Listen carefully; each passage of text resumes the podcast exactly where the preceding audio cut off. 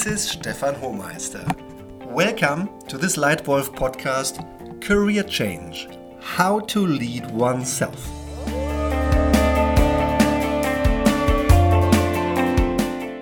Really great you're here again. The Leitwolf podcast is about developing yourself into exactly the leader you can be and want to be.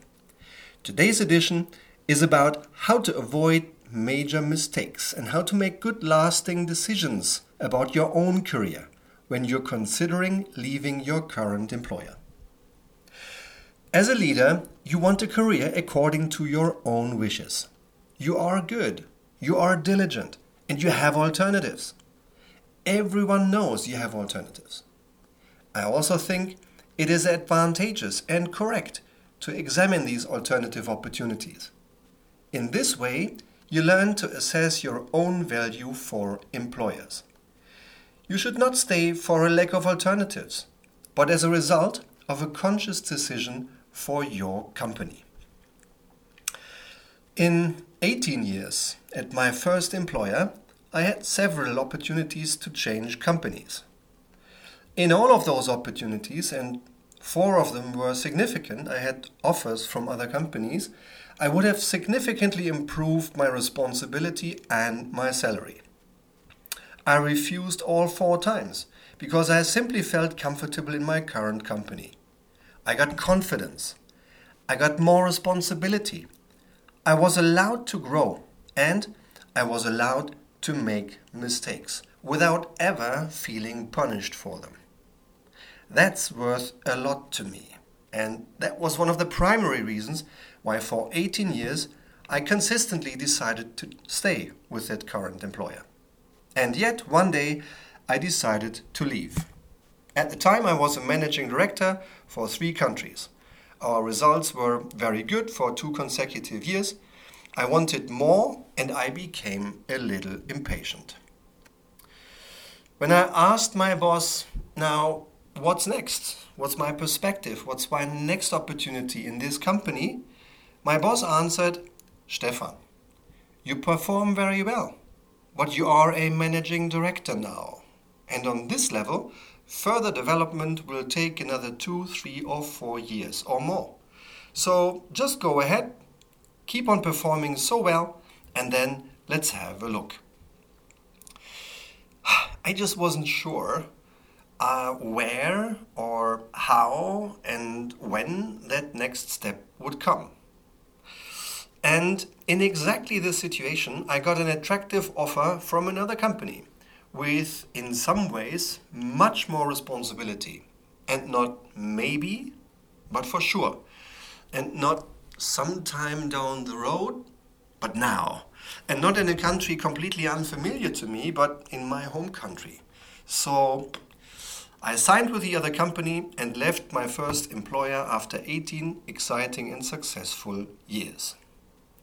Once all that was done, a very senior president from the global headquarters, who is now the CEO of this business, called me to change my mind. And in hindsight, I should have at least listened a little more. I think I was already a bit annoyed in that moment. I had already checked out. I was a little emotional and maybe a little bit reactive. I should rather have listened carefully. But anyway, the, I think the train had left the station. I had checked out and checked in with the alternative business. So I left. And after my first company, 18 years, where my track record was good and my career development was, was a solid straight line uh, without ups and downs emotionally, it was just a great career in many ways. I changed for something that was a real roller coaster. It was frustrating lows and it was euphoric highs, and it was very different. And in hindsight, I think I learned a couple of lessons in terms of career change and how to lead oneself. And here they are. Number one, do not remain silent. Talk.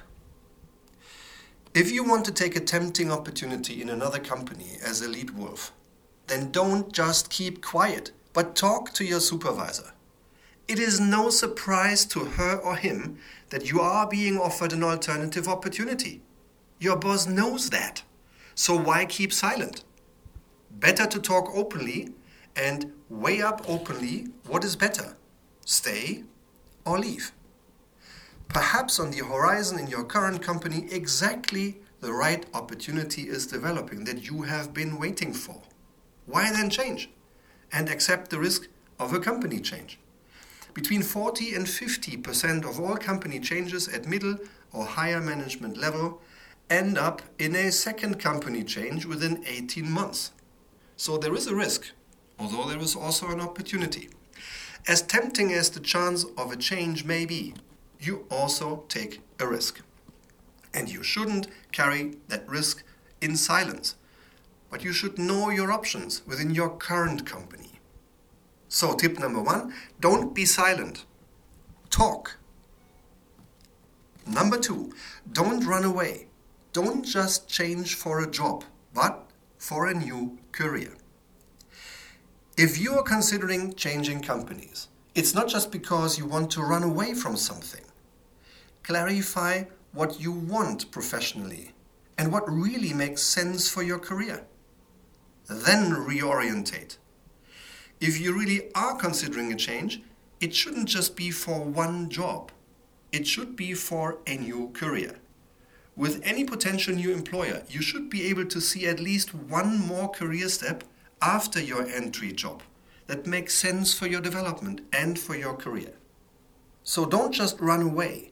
Don't change for just one job. But if you change, change for a new career. And number three, ensure a culture fit. Follow your gut feeling. In my experience, the most important factor for a successful change of a company is culture fit. How well does your personality fit into the culture of the new company? You should try and meet many employees of the new company and have many conversations. Assess honestly whether you feel comfortable in this environment and with these people. What values does this company live by? And how do these values fit in with yours? What are the drivers of this business? And how well do you understand them? Do you have the particularly skills, the particular skills required? Do you have to be particularly technical or IT literate for this role? And are you IT literate enough for you to enjoy this environment? If you are, talk to a former employee who left the company and understand her or his perspective. Sit at reception of this new company for a while and just observe how the people in this company interact with each other. And finally, follow your gut feeling, which is often correct. Summarized, my three best tips for you how to lead oneself when con- considering a career change. 1. Do not remain silent. Talk. 2. Don't run away. Don't change for just a job, but change for a new career. And 3. Ensure culture fit. Follow your gut feeling. Would you like further tips on good leadership? Then come and attend one of my free workshops. Or click on the link in the podcast description below and leave a message, leave a feedback on this podcast. What did you like? Is there anything you dislike or you miss? Is there any topic you'd like to see in any future podcast?